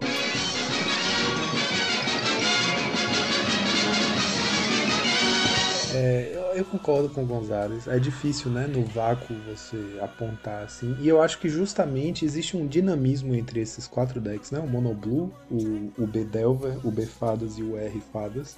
Que na verdade é meio que um jogo de sobe e desce que acontece em- no metagame em vários momentos. É, Por exemplo, agora a gente tá. Né, é, acabou de acontecer o Super PTQ do Pauper, em que o RGLD, o Ponza, foi um dos decks mais populares. É, tipicamente os decks, esses decks, né, esses UX que a gente tá falando, jogam muito bem contra Ponza, porque são decks que é, tem a curva muito baixa, precisa de poucas lentes em jogo, tem threats baratas, né, especialmente o Bedelver. Às vezes no turno 1 você já fez sua threat que você vai ganhar o jogo com ela. E aí, por exemplo, nesse contexto, é, os decks que, que tem bichos, por exemplo, o, UB consegue estar com duas lentes em jogo e te colocar um 5-5 na mesa com, com a counter de backup pra te agredir, né? Então é um deck que tende a ir muito bem. E aí ele acaba emergindo nesse field, nesse meta, né? Subindo, ficando potente, tanto o B Delver quanto o B Fadas, que é o que tá rolando agora. E aí nesse, nesse contexto, o R cresce, né? Ganha espaço pra crescer, porque o R tem uma match muito boa contra o- os UB. E contra o Mono Blue também. Tipo, o R por, por ter tanta Pyroblast no side, né? Que destrói tanto esses, o desenvolvimento desses decks, acaba que ele, ele cresce no metagame quando os UBs estão muito fortes. E aí eles, ele acaba, né, tipo, se sobressaindo sobre os UBs e criando uma espécie de equilíbrio de poder.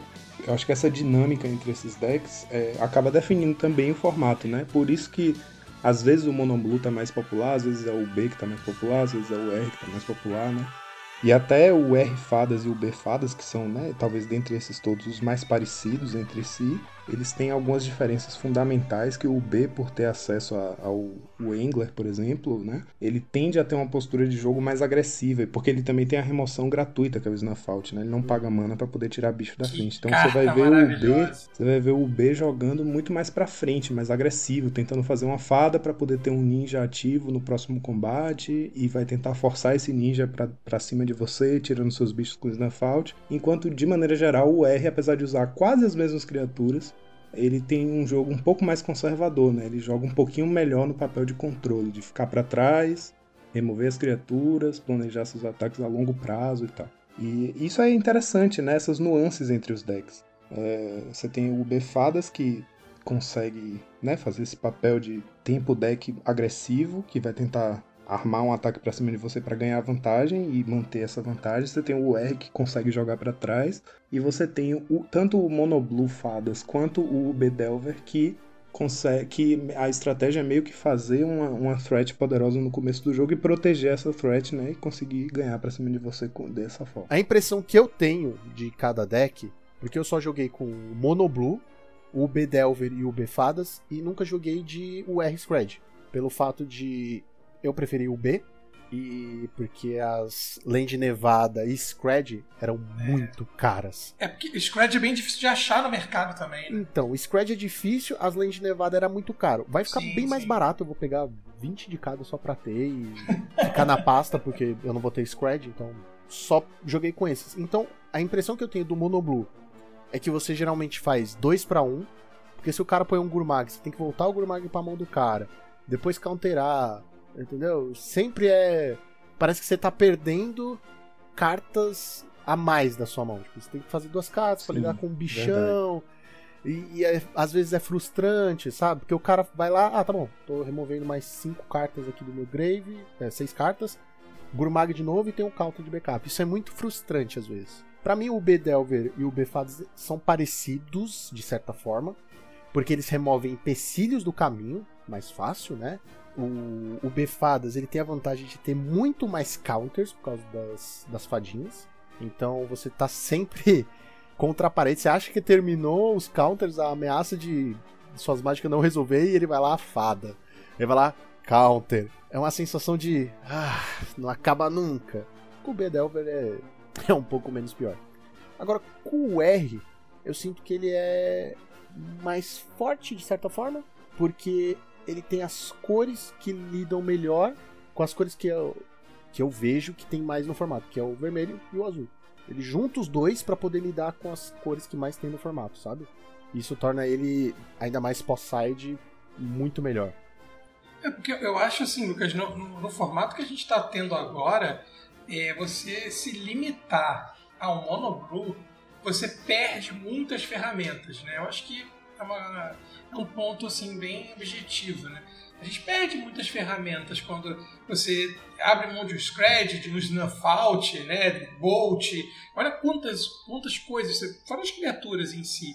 Né? O Gurmagão, né? nosso querido Gurmag, então, acho que é é um ponto, né? E aí, é, novamente, eu acho que o, R-Scred e o B-Delver, eles têm situações que dependem muito do tipo que o jogador, do tipo do jogador. Por isso que eu acho que é difícil a gente taxar, assim, na minha visão, né? O, o Monoblue ele fica atrás de todos esses. Acho que depende um pouco do gosto de cada atleta, se ele vai pegar o Fada, se ele vai pro R ou pro B. É, eu, uma coisa interessante disso que você falou, Lucão, que eu acho importante, é que a gente acaba voltando para aquilo que a gente estava falando sobre as características fundamentais, basilares da cor azul, né? Quando você olha para o Monoblue, ele tem essa fraqueza, que é uma fraqueza da cor azul, de não conseguir resolver de uma forma permanente as coisas que estão em jogo. Ele, ele tem que resolver antes delas entrarem em campo de batalha. Então ele, ele responde a mágicas, mas ele não responde bem a permanentes. Tem raras exceções, claro, né? Você tem algumas auras que viram criaturas, teve o FFF. Chega É, de falar e, disso, Mas em geral o que você vai ter é bounce. É como você falou, você vai levar um card disadvantage, porque você vai dar um snap, beleza, você não pagou mana, porque a, a mágica acaba sendo de graça, você desvira, mas você vai ter que gastar uma counter para poder anular o bicho problemático quando ele voltar. Então você tá tomando uma carta de disadvantage por causa de, um, de uma fraqueza da cor, né? E na hora que você escolhe parear o azul com outra cor, você va- tá buscando justamente associar as forças do azul com as forças daquela cor. E, e aí você vê que as dois, os dois mais populares são vermelho e preto, justamente porque são cores muito boas de remoção, que é o que falta no azul, né? Então, nessa hora é que você vai definir seu plano de, de controle de jogo, né? Que tipo de remoção você vai ter para lidar com as criaturas, enquanto você segue sua estratégia. Você vê que o Mono U é basicamente a parte azul dos UX, só que pura. Você vai ter algumas desvantagens, como essas que a gente está falando, mas também tem algumas vantagens. Especialmente nesse field, por exemplo, com muitos LDs, né? Como o Mono Blue não tem problema de, de ficar privado de uma de suas cores, ele só tem uma cor, é muito mais fácil contornar destruição de terreno. Só precisa comprar mais land e pronto. Sua curva é baixa, você só tem ilha básica no deck, não tem como zicar cor, né? Ele, ele oferece algumas vantagens em, em troco dessas fraquezas que ele tem. né? Ele tem um certo purismo do azul, né? De você conseguir garantir que você vai ter a cor certa para castar suas coisas. Você consegue curvar mais fácil, você se atrapalha mesmo, menos com a mana e tal. Então, nesse momento, por exemplo, a gente está vendo aqui o terceiro fim de semana seguido que o azul faz top 8 de challenge. É, continua sendo uma cor muito forte, apesar dos UX oferecerem tanta coisa boa para parear com a cor azul, né? A gente vê que o Mono U consegue se garantir no meta. Não, o Monoblue ele tem o seu valor. Mas a partir do momento que você começa a gastar duas cartas pra lidar com uma do oponente, é sinal que as coisas estão saindo dos trilhos, entendeu? Exato. É, aí, aí a gente pode até considerar, por exemplo, que em, em comparação com o UR e o B fadas, o Mono U, ele é o de todos o pior para jogar para trás, né? Jogar quando tá para trás. Ele, ele é, o, é o que sofre mais de estar na draw, por exemplo. Os outros, como tem remoções muito baratas, você consegue desfazer a vantagem que seu oponente criou nos primeiros turnos, né? Com certa facilidade. Mas o Mono Blue é isso. Se você tá para trás e você vai ter que tirar coisas da mesa, você vai ter que fazer um snap e uma counter. Você vai gastar duas cartas para lidar com um bicho do oponente. Então, o Mono precisa muito jogar na frente, né? Pra resumir, galera, o melhor deck com azul é o Grixis. Que tem tudo isso aí e, e mais um pouco. E mais um pouco, né? E mais um pouco. Oh, O Grix é o melhor deck. E agora com as lentes novas, nossa, ele vai brilhar. Tá registrado e eu tô certo. Ah, isso aí.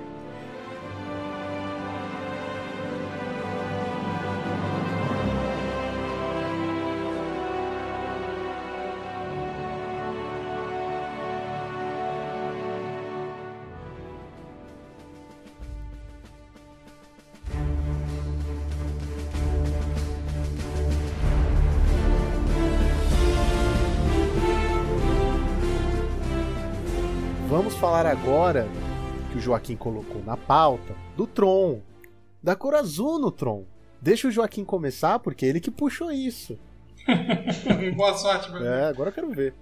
É, bom, agora que a gente teve a discussão, eu entendi que você tava querendo dizer que decks tudo, que, que eram uso X, em paralelo entre si, né? Os quatro decks que a gente falou são muito similares. O Tron não tem nada a ver com nenhum desses decks, mas é, um, é também um deck que usa o azul como sua cor primária, né? Sua cor central. A maioria das spells, apesar de ser um deck de cinco cores, a maioria das spells do deck são azuis. E ela é fundamental para meio que, como é que eu digo, amarrar o deck, né? Dar conjuntura ao deck. Porque o deck tem ferramentas de todas as cores e ferramentas para todas as situações.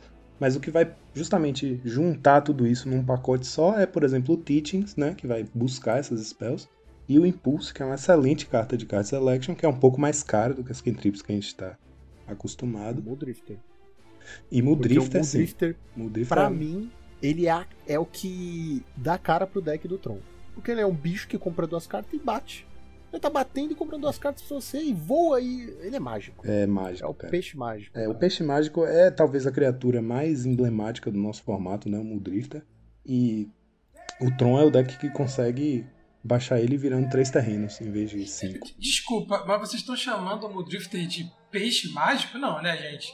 É peixoleta, né? Aproveitar Não, aqui pra peixe um mágico.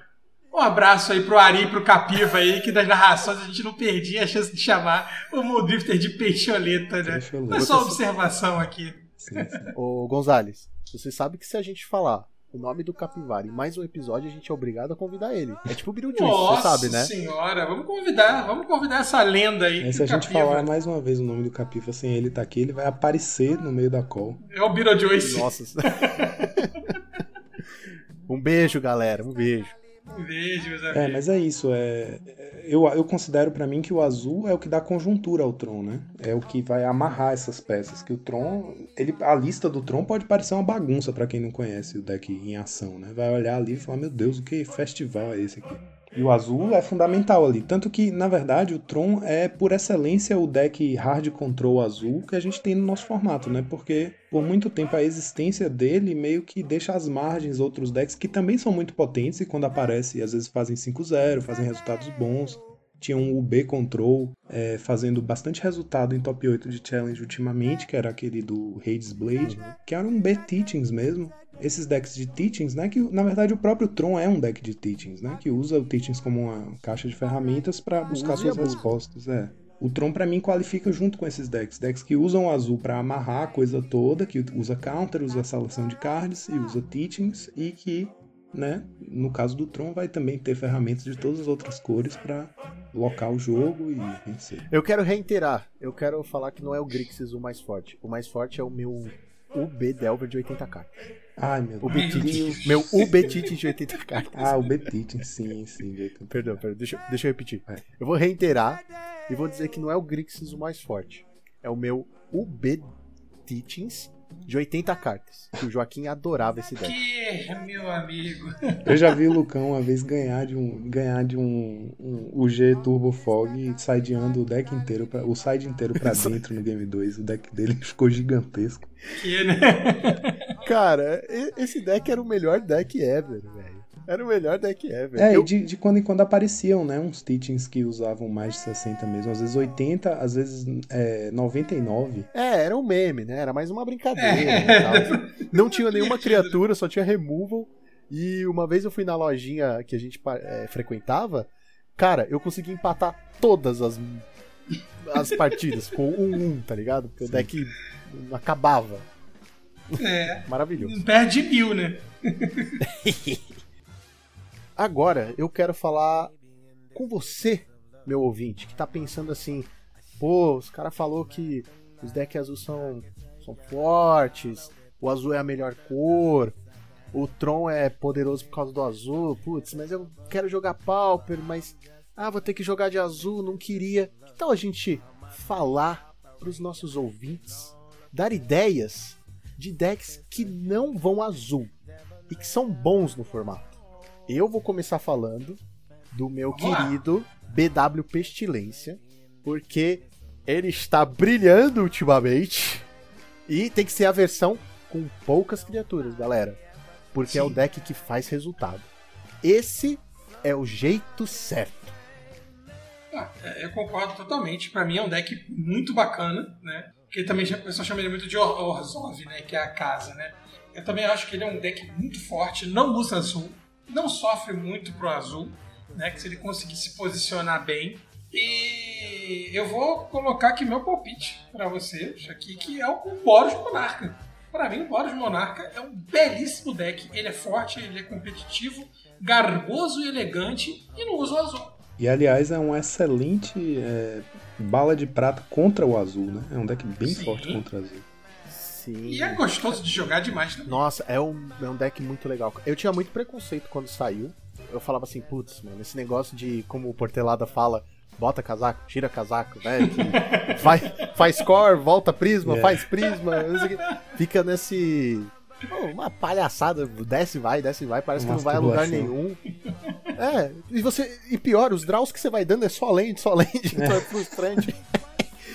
Mas ele é um deck muito legal, muito gostoso. Eu montei ele e hoje eu não tenho preconceitos. Eu estou livre disso.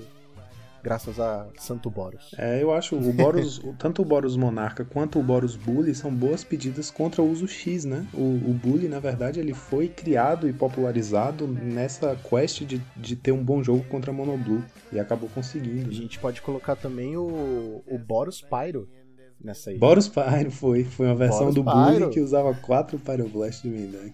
Na- foi durante, durante a era do FFF, fez 5-0. Sim. Era 4 no, no main e, Mais- e mais- red no. É, mais mais 4 quatro red no side. Deus te abençoe. E um Deus te abençoe depois, né? Que você quis dizer, né? É, mas cara, era maravilhoso, era muito engraçado.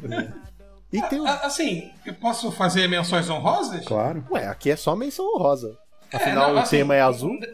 Um, de- deck, um deck não azul também que funciona muito bem, obrigado, é o, o Mono Green Stomp. Sim, sim. É. Excelente No deck. Green Stomp. O Mono Green Stomp é um deck que tá ok. Você, né, tem até a possibilidade aí de você fazer umas firulas, mas o deck tá muito bem posicionado, como sempre, extremamente agressivo e diga adeus pro azul. né? Sim. Uma opção também, se você quiser ser mais doido e jogar com mais de duas cores, é o Jundão da Massa, que a gente já falou aqui. Jundão da massa. Jundão Esse da deck Massa. é maravilhoso. Cara, eu montei o Jundão da Massa no físico, porque eu adorei. Toda semana, toda semana nesse programa, eu falo pro Joaquim, eu adorei esse deck. Eu quero montar um desse. Porque é a proposta, você trazer o deck da semana e tem que te dar vontade de montar. E esse eu consegui montar! Tem que mandar Só uma falta foto. chegar as cartas. Quando chegar, Ah. monta o deck e tira uma foto dele aberto na mesa. Isso. Ó, tá registrado. Assim que você estiver ouvindo esse programa, provavelmente as cartas já vão ter chegado e vai estar postado no nosso Instagram. É isso aí, eu vou lá, quero ver.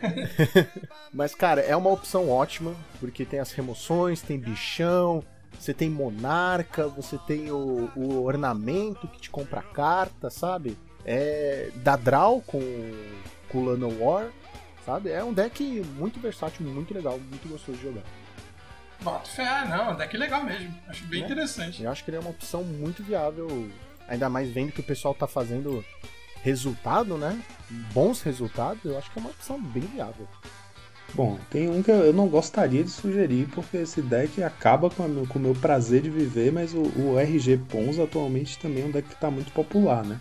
Eu não posso dizer que ele está exatamente fazendo incríveis resultados.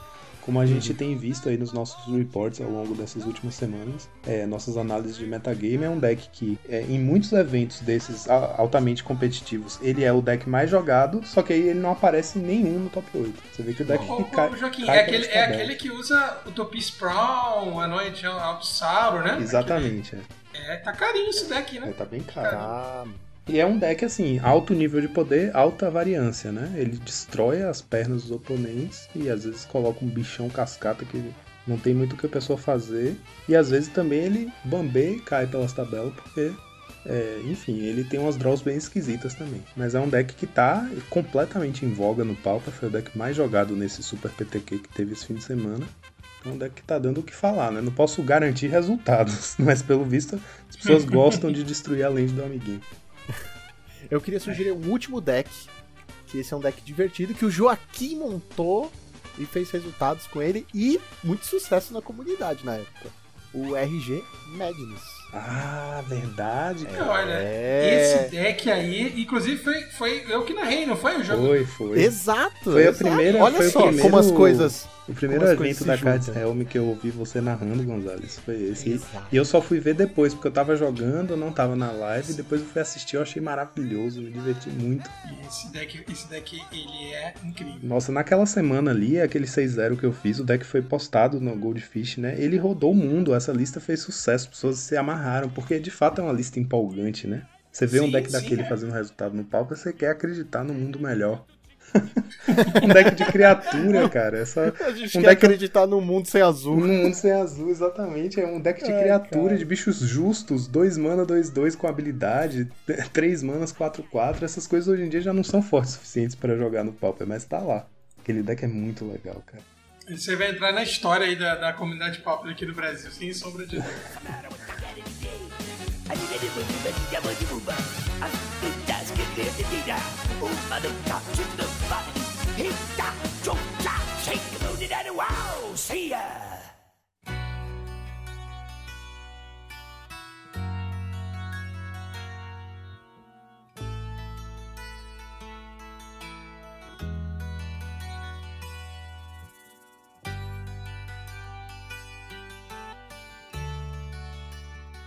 Gonzales, meu querido, você quer falar do seu canal na Twitch antes da gente encerrar este maravilhoso programa?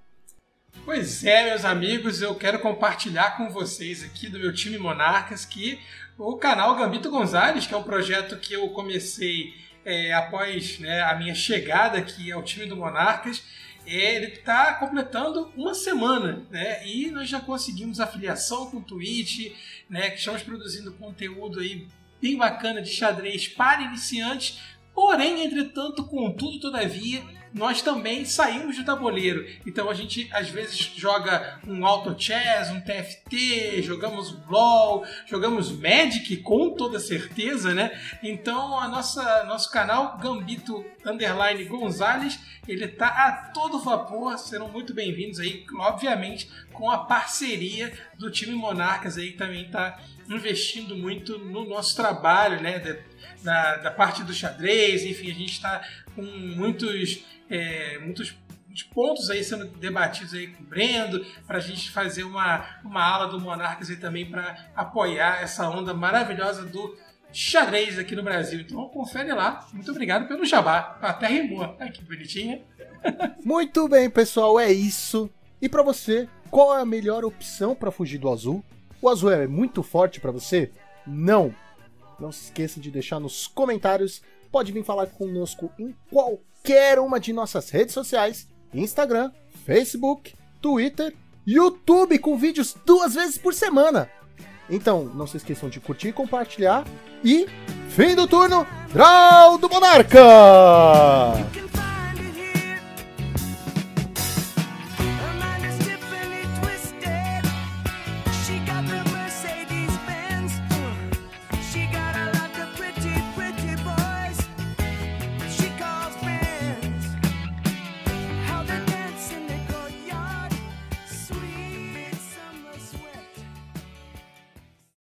Porque apesar de você. Peraí, qual? Você pô- O Monoblue. Tá falando de qual? Monoblue. Que picotou pra mim também. Alô? Tô- Oi, Ô, oi, picotou. oi. Cortou na hora que você falou. Qual deck que você. você- Monoblue. Monoblue. Ah, Monoblue, Ah, sim. tá, certo. Mono. Vocês só querem fazer, o- fazer um corte gigante, né? Não, foi real, foi real mesmo. É que deu uma A gente Não, tava cortando na hora que você falava o deck. Não, eu vou repetir tudo então. Bom, bom, meu querido desculpa. O Joaquim sempre faz foi isso. mal, Aí você, bloopers. muito engraçado o jeito que. Bom. Bom. Sim, vai lá, vai lá, desculpa. Tá me ouvindo? Tô. Ah, tá. Que você, você para de falar do nada, cara. Ah, é Muito pra ver se você quer falar alguma coisa. Foi mal, porque às vezes eu acho que eu tô tenho. falando muito, sabe? É isso, pessoal. Agora o Joaquim me atrapalhou. É, Joaquim é foda, velho.